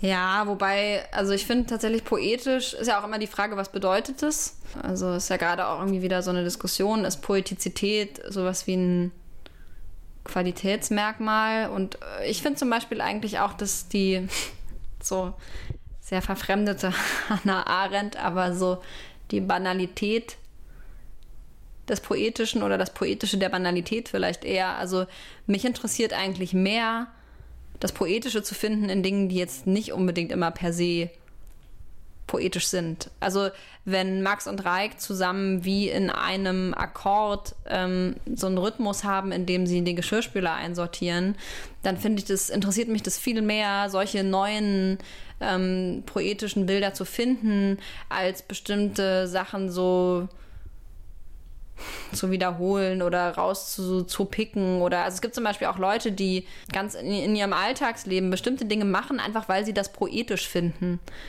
Und das finde ich wahnsinnig ermüdend. Also wenn Leute dann sagen so, ja, aber das ist irgendwie so, das ist halt so künstlerisch oder das ist so artsy, so wie man sich anzieht oder was man macht. Und das, das ist auch alles okay. Also ich toleriere das völlig, aber ich finde es total uninteressant. Also ich finde es viel spannender zu schauen, wo findet man das Poetische in den ganz alltäglichen Dingen, anstatt sozusagen sich jetzt ständig in so Posen zu werfen. Das finde ich eigentlich sehr uninteressant. Und das gibt es in Berlin sehr viel. Und die Uckermark dagegen ist dann praktisch ein, ein Ort, der eigentlich unglaublich äh, banal ist, ein, ein, ein Wort, das unglaublich unerotisch ist, also Uckermark an sich, aber ähm, die Naturbeschreibungen dann ähm, sind ja schon wieder doch sehr poetisch und zwar irgendwie klassisch poetisch, aber auf eine angenehme Art. Also der See zum Beispiel, mhm. auch eine dieser, dieser äh, Schlüsselszenen, über die ganz viel gesprochen wird und die auch einfach ziemlich toll ist. Welche Schlüsselszene meinst du? Wo ist sie denn? Ist das das Ende des Reich-Kapitels oder das Ende des Tonio-Kapitels? Ah, ich weiß, glaube ich, was du meinst. Die Szene. Ich, tatsächlich meinst du vielleicht die Lieblingsstelle meiner Lektorin. Ähm, hier, müsste es gleich sein. Genau. Ich kann das ja mal kurz vorlesen. Die Dämmerung hat das beste Licht, das blasse, kühle Blau nur noch im Augenwinkel gähnende Laternen. Der Wunsch, dass es nie wärmer und heller wird als in diesem Moment, halb nackt in die plüschige Decke gewickelt, die Beine baumeln lassen aus dem bodentiefen Fenster, an den Sessel gelehnt. Der wache Blick auf das Rosa, das dem Hellblau nur noch Wolken flecken lässt. Die größte Enttäuschung in der Einöde das Quietschen eines Eisentores, das Klingeln eines Schlüssels, Surren eines Fahrrads. Enttäuschung darüber, dass man nicht allein auf der Welt ist. Und damit dringt auch die Erinnerung an Straßen ins Bewusstsein, dass wahrscheinlich keinen Kilometer entfernt schon Autos fahren, immer Autos fahren. Sagt Tschüss Nacht. Noch ein paar Atemzüge in der Luft die sich als kühle Maske auf das Gesicht legt, die von den Affären der Bäume und Sträucher im Dunkeln erzählt und über Schneeresten liegt und die Zeit zäh und langsamer verstreichen lässt, bis sie schwarz und dickflüssig durch die Finger gleitet. Der Streifen Wiese vor dem Fenster zwischen Haus und Seeufer hat im ganz langsam vorbeiziehenden Morgenlicht unzählige Farben. Rot und grün und blau und lila. Das braune Sommergras vom Vorjahr, das noch vor kurzem unter Schnee versteckt lag. Im Gelb des Tages wird dann alles eins. Verschwimmt, verblasst. Nur jetzt ist alles einzeln, ganz für sich. Erde, Gräser, Steine, Weide, Sand, Vogel, Vogel, Vogel, ich, Lastwagenfahrzeug draußen vor dem Tor. Schnell, bevor noch mehr anderes auftaucht, die nackten Füße noch weiter aus dem Fenster strecken, in die Kälte halten, fallen lassen, bis die Fersen die Hauswand streifen, die Zehen ausbreiten, Luft auch dazwischen, bis jede Faser auskühlt. Die Kälte als Schutzschicht unter der Haut mit ins Bett tragen, die Decke über den Kopf ziehen und den Morgen festhalten mit offenen Augen, bis der Schlaf kommt. Das Haus stellt die Dinge scharf, wie unter einer Schneekugel. Jedes Ding, jedes Objekt, jede Geste, jede Situation und jeder ausgesprochene Satz bekommt eine Rolle, einen Sinn. Die Farben setzen sich so deutlich voneinander ab, dass kaum eine Unklarheit übrig bleibt. Tränen, die so heiß sind, dass sie wehtun und keine Erleichterung, als die Sonne aufgeht. Ich fühle, wie Max neben mir langsam aufwacht und ich beeile mich, einzuschlafen. Das meinst du, hm? Das meine ich. Ich wusste nicht vorher, dass die Uckermark so poetisch sein kann. Dabei ist die Uckermark doch so ein, also das Wort an sich finde ich total schön, tatsächlich. Also es ist so eine, vielleicht so eine Senfgelb-Schönheit. Weiß ich nicht. Ich glaube, ähm, da fände ich Senfgelb schon so rein vom Begriff her schöner als Uckermark. ich finde Uckermark super. Tatsächlich ähm, äh, war irgendwie die Frage der Verortung natürlich schon da und ich hätte das eigentlich als Pose empfunden, jetzt irgendwie mir was anderes zu suchen als einfach die Peripherie von Berlin. Das hat für mich total Sinn ergeben.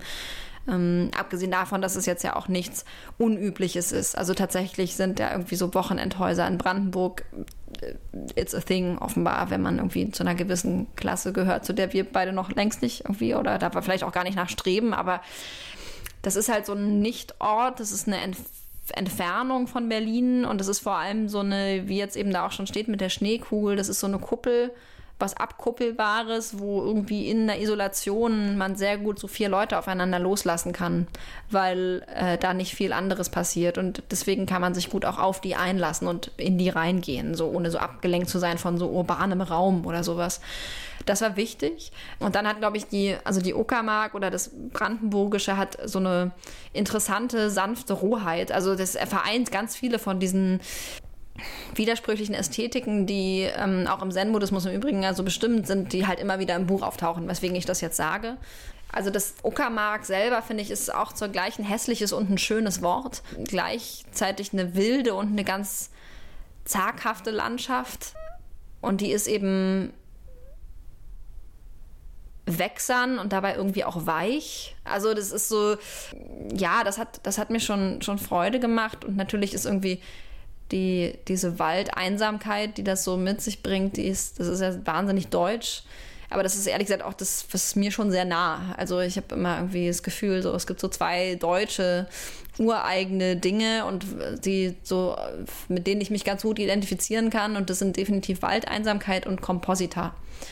Ähm, wobei Waldeinsamkeit ja schon auch wieder ein Kompositum ist. Aber also so, ähm, das ist schon auch was, was irgendwie mir, glaube ich, total entspricht. Das ist auch schon was, was mein Aufwachsen ja total geprägt hat und so. Und ich glaube, dass so diese Ruhe eben perfekt ist, um so Gedanken wandern zu lassen.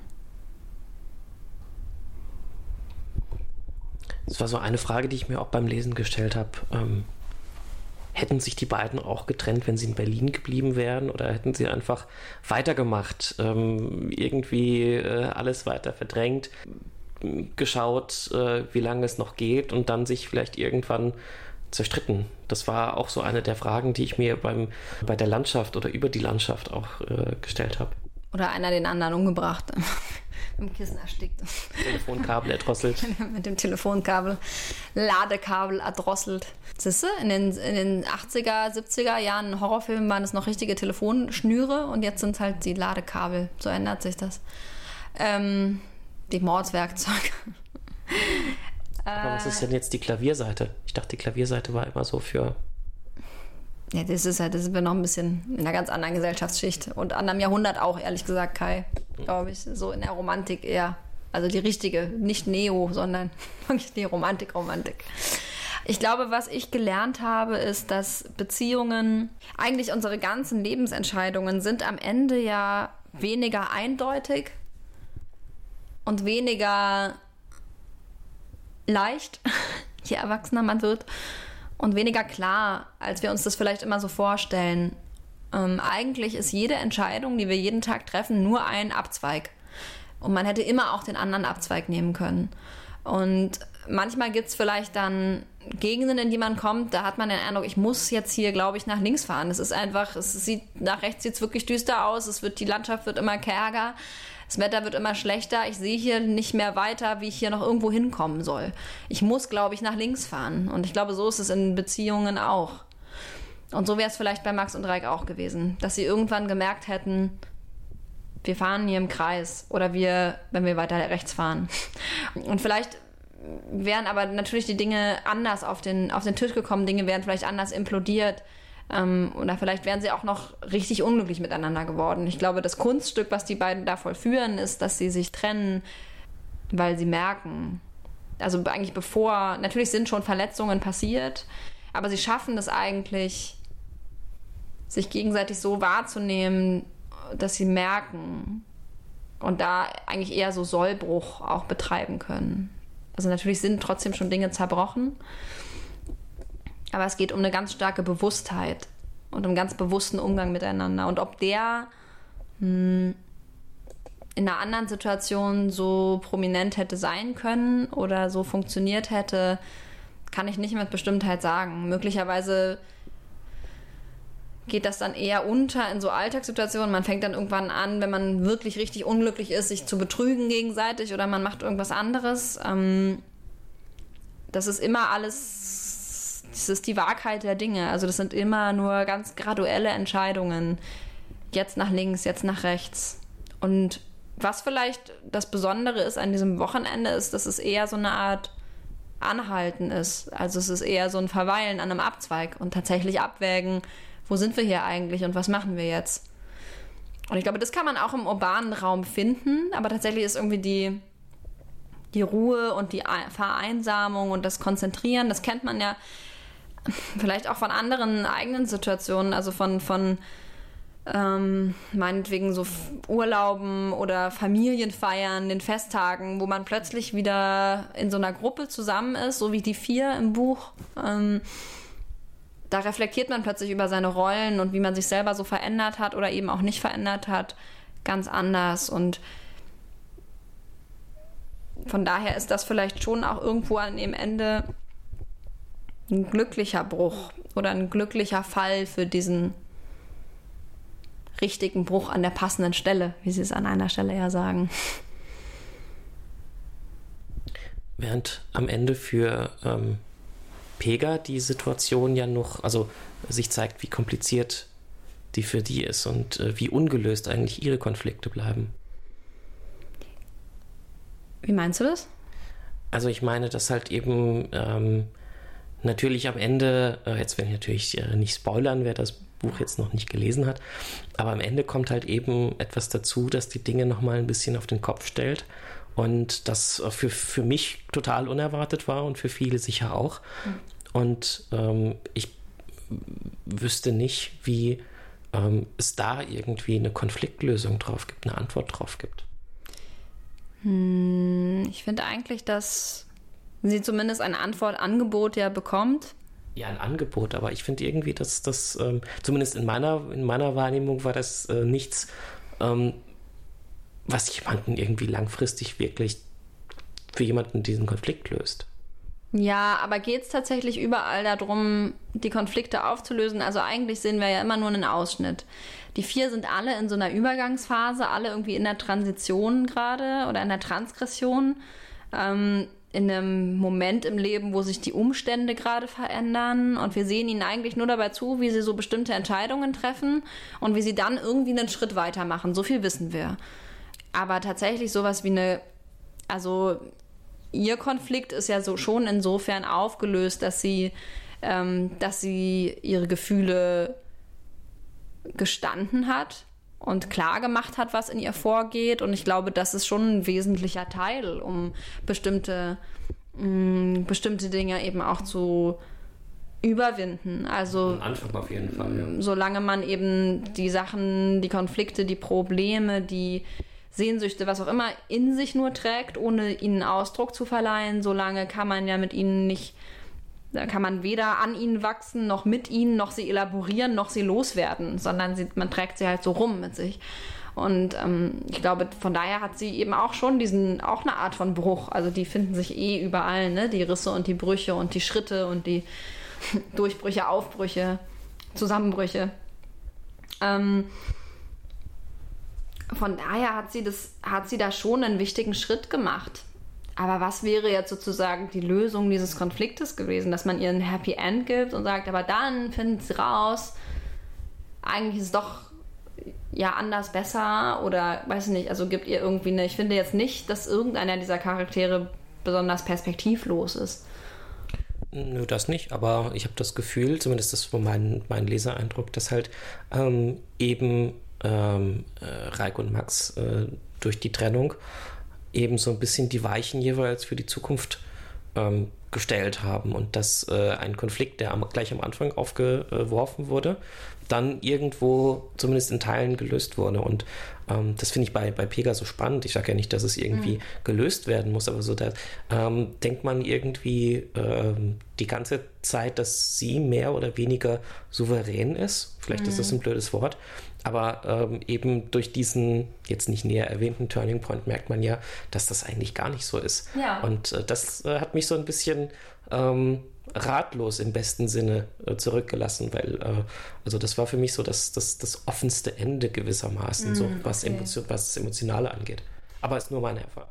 Ja, sie ist natürlich auch die Jüngste und sie ist das emotionale Küken. Ähm, und dann ist es aber auch so, finde ich ganz witzig, dass es dich so überrascht hat. Das bedeutet für mich schon auch ein bisschen, dass du mir so auf den Leim gegangen bist und den, den, auf den gleichen Leim gegangen bist, auf den, auf den Max, Reik und Tonio ihr gehen. Weil sie nämlich alle leidenschaftlich in Pega rein projizieren, wie toll, wie weit, wie klug, wie erwachsen, wie hellsichtig, wie ähm, zukunftsvielversprechend sie ist. Zumindest mal souverän, ne? ja. Also, also mit so einer großen Souveränität. Ja. Und aber das das ist für mich eben die Ambivalenz der Dinge und das ist auch die Wahrheit, die spricht aus diesen verschiedenen Perspektiven, dass in jedem, der sicher auftritt, Unsicherheiten stecken. Zumindest in was nach meinem humanistischen Weltbild so und meinem Bild von Menschen, mit denen ich mich befassen will, ähm, gibt es immer diese Dialektik, immer diese zwei scheinbaren Gegenteile, die aber ineinander verhakt sind. Und das ist in Pegas Fall definitiv so, dass sie eben ähm, sehr souverän wirken mag und auch sehr weit für so eine junge Frau und sehr ähm, und gleichzeitig gibt es aber diese großen ähm, großen Fragen und auch Such, Begehren oder Suchen nach bestimmten Erfüllungen ähm, und irgendwie Wünsche und Dinge, die sie noch nicht weiß oder noch nicht kennt und über die sie nur Vermutungen anstellen kann und zum Beispiel große Zweifel im mh, mm, sich gegenüberstellen mit anderen. Ne, das ist ja auch was, worum es bei ihr ganz stark geht, so dass ich und die anderen Gleichaltrigen auch, denen gegenüber sie sich auch irgendwie zum Teil völlig unterlegen fühlt, obwohl sie eigentlich weiß, bei bestimmten Dingen, das sind auch so soziale Muster, denen da gefolgt wird und so. Trotzdem ist es eben gerade diese Ambiguität, die Menschen ja interessant macht und die auch das Leben interessant, aber eben auch komplizierter macht. Und mh, hm, das ist, glaube ich, auch was, was mir ganz wichtig war im Übrigen, denn Pega hat ja auch so eine, ein bisschen so eine, ist ein bisschen so eine Musenfigur eigentlich, ne? Sie ist so, wie gesagt, die Projektionsfläche. Und für mich war es wahnsinnig wichtig, dass meine junge Frau in diesem Buch auch zu Wort kommt und bestimmte Erwartungen auch enttäuscht und andere dafür übertrifft und eben noch überraschen kann und eine eigene Perspektive hat. Das macht das Buch für mich vielleicht auch heutig. Mhm, ja, sie ist ja auch die einzige Frauenfigur, die zu Wort kommt. Die, die äh, anderen Frauenfiguren, die ja, präsent ist ein blödes Wort, weil sie sind ja eigentlich maximal abwesend. Es sind ja die, die Mütter, die ähm, einfach als, ähm, wie soll ich sagen, so als, als Geister mhm. irgendwo um allem rum schweben, nicht wirklich da sind, aber auch nicht wirklich weg. Ja, das ist so. Die Mütter sind in Erinnerungen vor allem präsent und in Prägungen. Also eigentlich bin ich wirklich auch auf die Mütter gekommen, als ich darüber nachgedacht habe, wie die einzelnen Männer geworden sind, wie sie sind. Und was für eine Mutter es dafür braucht.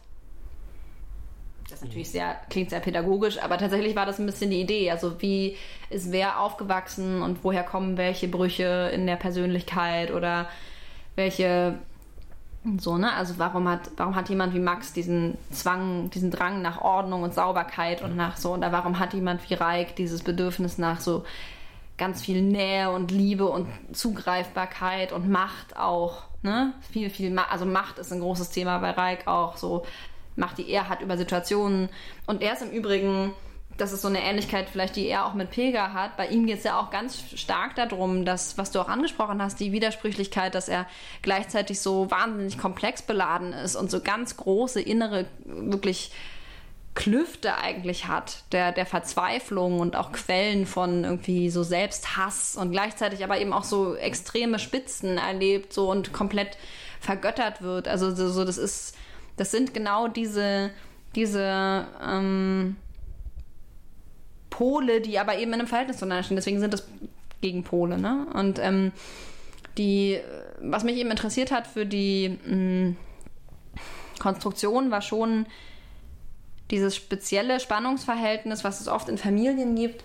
Ähm, ich nenne das jetzt in meinen Interviews in Ermangelung eines besseren Begriffes äh, die über kreuzgeschlechtliche Eltern-Kind-Beziehung, also so das Verhältnis von Müttern zu ihren Söhnen und das von Vätern zu ihren Töchtern. Und daraus hat sich eigentlich auch ein bisschen die Konstellation ergeben, dass ich dachte, es wäre doch schön, wenn man jeweils nur sozusagen einen Teil vertreten hätte pro Generation. Deswegen haben wir nur die drei Mütter. Die Väter sind ja noch viel abwesender als die Mütter. Ähm, diese, an diese Mütter wird sich halt erinnert, an Maxens, an Reichs, Antonius Mutter. Dann gibt es eben die drei Söhne, die aber auch die Väter sind, nämlich Max, Reich, Antonio. Und dann gibt es eben Pega noch als Vertreterin der Töchtergeneration.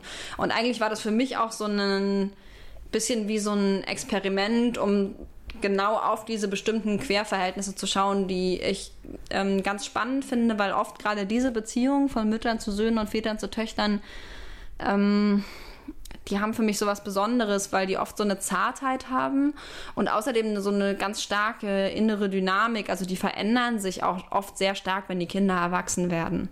Nochmal. Oder drehen sich dann irgendwie nochmal. Da gibt es irgendwie so eine ganz große Liebe und aber auch viel so Ablehnung und das ist immer so ein Vexierspiel so und das das mochte ich daran gerne und so hat sich das eigentlich auch mit den abwesenden Müttern die aber im, in der Erinnerung noch wahnsinnig präsent sind, ergeben. Hm, so als, als Negativmotivation immer. Das, was äh, sie gemacht haben, was sie falsch gemacht haben, wird jetzt auf der anderen Seite doppelt überkompensiert. Ja, wobei das natürlich eigentlich, also es ist hauptsächlich bei Reik ist es so, dass der so seine Mutter sehr eindeutig irgendwie verteufelt und auch von ihr spricht, als wäre sie schon tot, im Übrigen, was sie gar nicht ist, was wir dann aber erst von Tonio erfahren. Ähm, Max zum Beispiel idealisiert seine Mutter völlig, obwohl sozusagen er aufgewachsen ist in diesem Chaos, überhöht er seine Mutter total als Ideal von Mensch eigentlich, äh, was ja auch eine ganz spannende Dynamik ist. Ähm, und Tonio, wie bei allem, hat auch da vielleicht das geerdetste Verhältnis und hat deswegen auch so eine Sicherheit. Und jemand, der sagt mit 18, ja, er will jetzt ein Kind großziehen, nicht jeder, aber dieser junge Mann, der mit 18 sagt, er will Vater sein, der kann das sagen, weil er irgendwie eine sehr konkrete Idee davon hat, was er sich unter Vater sein und Kind sein vorstellt. Ähm, und deswegen hat er da so eine sehr große Festigkeit offenbar zu seiner Mutter, die ihm geholfen hat, Vater zu sein und ein intuitiver Vater zu sein, was irgendwie auch ein großes Ding ist, was nicht jeder so ad hoc sich zutraut zu leisten. Irgendwas wollte ich noch sagen zu diesem Thema. Ähm, Mütter. Ach so, na, was mich, glaube ich, auch interessiert hat, war schon auch das bisschen das Loslösen von so Geschlechterrollen. Jetzt nicht so super aschematisch, aber mir war es total wichtig, dass diese Mütter ganz stark diese Männlichkeiten prägen, die da am Ende bei rauskommen keiner von denen ist so hetero, super heteronormativ, klassisch mit so Stärke und so bestimmten Körperlichkeitsidealen oder sowas, sondern die sind alle eher so ein bisschen, was mich halt auch momentan ein bisschen mehr interessiert. Also eher, eher nicht heteronormative Männer, sondern haben eben andere so Stärken, Schwächen, Komplexthemen und sowas. Also es geht wenig um dieses typische, um typische Toxic Masculinity und so, was für mich auch ein bisschen mit dem Queerness-Topos zu tun hat, der sich halt häufig davon ein bisschen leichter, also so eine Gruppe Menschen, die sich, was ich so beobachte und was ich selber mitkriege, sich häufig ein bisschen leichter befreien kann von so bestimmten Erwartungshaltungen als jetzt im ganz ähm, heteronormativen Kontext. Das war für mich schon auch wichtig, dass, dass diese Mütter, diese Männer prägen und nicht unbedingt irgendwelche Vaterfiguren. Also natürlich geht es auch darum, dass Väter irgendwie nicht da sind, aber die sind eigentlich nur bei Tonio ist es überhaupt ein Thema. Bei Max und Reik ist es gar nicht so ein Thema. Und das ist ja auch was, was Pega ganz klar macht, von der irgendwie immer erwartet wird, was ist denn jetzt mit deiner Mutter? Die sagt schon, natürlich begleitet sie das irgendwie so ein bisschen gespensterartig, dass sie darüber nachdenkt, dass es da diese Mutter gibt, aber für ihr Aufwachsen wichtig sind ihre präsenten Väter. Und das sind aber eben drei. und die sind alle drei wichtig ähm, weil sie eben präsent sind und weil sie sie prägen und weil sie ihr Gerüst sind, ihre Stütze. So. Und das hat mit Geschlechtlichkeit wenig zu tun. Wir sind jetzt ganz, ganz nah an Silvester 2020 am neuen Jahrzehnt dran. Deswegen vielleicht jetzt schon die Frage, äh, was sind deine guten Vorsätze literarisch und nicht literarisch und einfach, was würdest du dir wünschen für die nächste Zeit? Ähm, was den Literaturbetrieb angeht, für dich persönlich, ähm, für die Gesellschaft? Gibt es da, ähm, äh, hast du da so eine, so eine stille Wunschliste oder ähm, willst du erstmal jetzt schauen, wie es weitergeht, jetzt wo du praktisch ein großes äh, Kapitel so langsam beendest mit Kintsugi? Hm. Tatsächlich habe ich jetzt gerade was erreicht, das ist mir in den letzten Tagen auch klar geworden, wovon ich geträumt habe, seit ich wirklich sechs, sieben Jahre alt war. Auch in einem Ausmaß, was so die Aufmerksamkeit angeht, wie ich es mir mehr nicht hätte vorstellen können.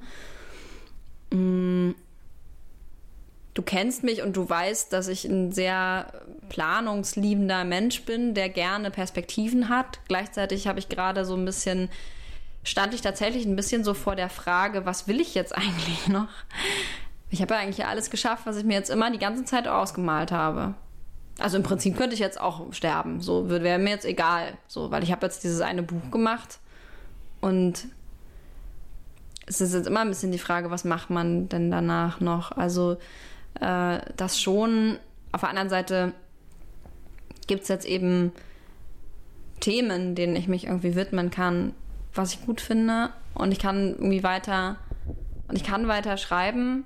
Ähm, und ich habe auch schon ganz konkrete Ideen für, für ein nächstes größeres Projekt. Mm, was mir wichtig ist am Schreiben, also zum einen werde ich das sowieso nicht los, weil dafür ist es mir viel zu wichtig und dafür kommt es viel zu schnell immer auch wieder zu mir zurück, ähm, weil es mir irgendwie mehr gibt als die meisten anderen Sachen, die ich so machen kann, die ganze Zeit äh, auf der Welt überhaupt, also auch mehr als atmen oder schlafen oder essen oder so oder stricken oder was auch immer. Für mich ist es so, ich glaube, du hast jetzt das, das Spiel hast du durchgespielt. Von jetzt an kommen nur noch Bonuslevel. Und die sind eigentlich immer am coolsten, oder? Ja, hofft man, ne? Also was auf jeden Fall so ein bisschen mein. Ich will mich schon weiter herausfordern, ne? Also was ich jetzt nicht könnte, ist nochmal sowas ähnliches machen, was eh auch eine blöde Idee ist, aber ich glaube, da fallen manchmal Leute dann drauf rein, dass sie dann so ähnliche Sachen weiterschreiben oder so. Und für mich ist es schon jetzt so, das war jetzt eher auch eine Suche nach einer neuen Herausforderung. Und tatsächlich ist da für mich so ein bisschen der Parameter und den wünsche ich mir vielleicht auch für den Literaturbetrieb, wenn man überhaupt irgendwie solche generalistischen Aussagen versucht zu treffen. Ich habe schon bei Kintsugi immer versucht, wenn ich nicht weiter wusste, was möchte ich selber gerne für ein Buch haben? Also was möchte ich selber gerne für eine Geschichte lesen?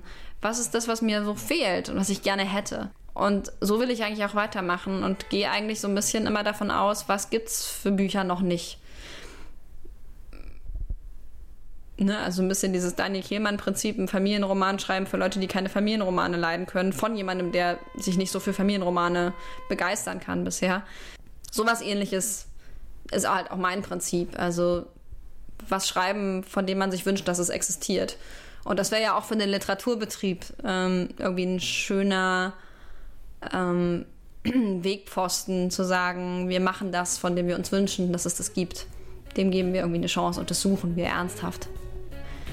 Ja, und das werde ich nächstes Jahr wohl versuchen.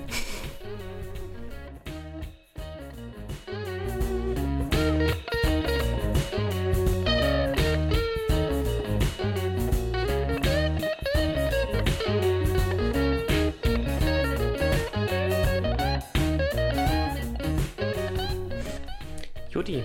Judy. Mal anstoßen? Hast gar nichts ich mehr. Kein, ich, nachdem ich fast das Weinglas gerade umgeschmissen habe. Äh so. Jetzt kriegst du gleich auch noch mehr, aber für den, für den Podcast muss das jetzt kurz reichen. Chin Chin. Chin Chin, was. Äh, Kampai. Kampai.